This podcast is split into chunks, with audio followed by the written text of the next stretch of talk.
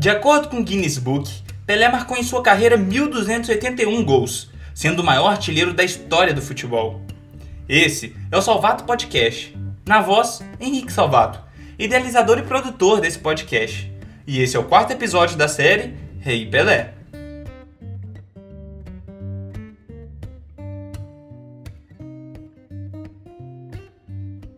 A história entre Pelé e New York Cosmos está registrada em livros, artigos, documentários, filmes e diversos arquivos nas mais variadas categorias. A passagem do rei nos Estados Unidos, dentro e fora dos gramados, foi crucial para a construção de um legado que perdura até hoje no país da América do Norte. New York Cosmos surgiu em 1970. As cores iniciais do clube foram verde e amarelo, em homenagem à seleção brasileira, campeã da Copa do Mundo no México no mesmo ano com Pelé e companhia.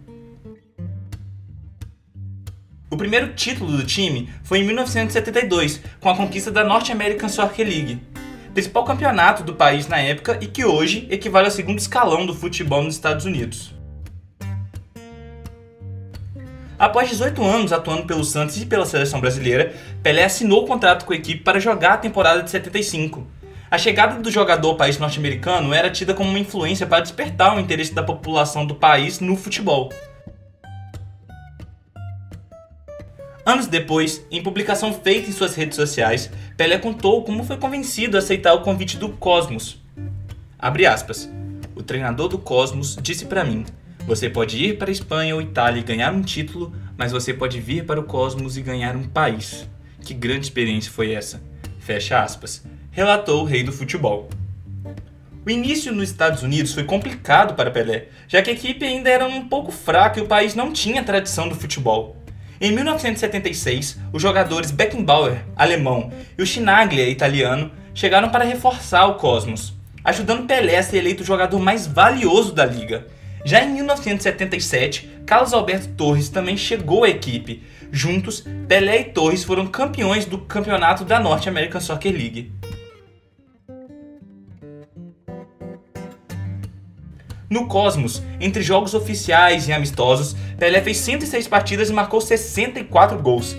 A ida de Pelé para a equipe também fez a média de público aumentar bastante. O número, que era de aproximadamente 3.578 pessoas por jogo em 1974, em 1977 passou a ser 34.142.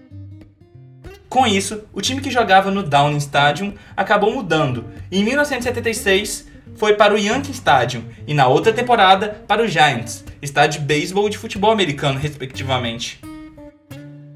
Pelé despediu-se dos gramados em 1977 em um jogo do Cosmos contra o Santos, lá nos Estados Unidos. A partida contou com a presença de artistas, políticos, personalidades mundiais. O Rei disputou o primeiro tempo da partida com a camisa do Cosmos e o segundo com a camisa do Santos. Na década seguinte, o Cosmos entrou em crise financeira e deixou de ser um time de futebol de campo o clube fechou as portas e só retornaria às atividades depois de quase 30 anos. Em 2010, a marca Cosmos foi negociada e posta em ação num plano de retorno aos gramados. Pelé chegou a se tornar presidente de honra do clube, mas o projeto de reconstrução não funcionou. O Cosmos decidiu ignorar a MLS, principal liga do futebol dos Estados Unidos, para competir na NASL. O campeonato entrou em falência em 2018 e o Cosmos ficou em hiato por dois anos, o time retornou a campo na NISA, equivalente à terceira divisão no Brasil. Mas em janeiro de 2021, o Cosmos encerrou suas atividades devido à pandemia do coronavírus. O time do qual o Rei fez história nunca voltou a ter o mesmo destaque da década de 70. Tudo passou no New York Cosmos, menos o legado de Pelé. Sábado que vem voltaremos com o quinto episódio da série Rei Pelé, onde falaremos sobre o rei na sua vida pessoal, política e pública. Esse é o Salvato Podcast, dirigido, produzido, roteirizado e narrado por Henrique Salvato. Nesse episódio, conteve referências de GE Globo e Brasil Escola. Até semana que vem.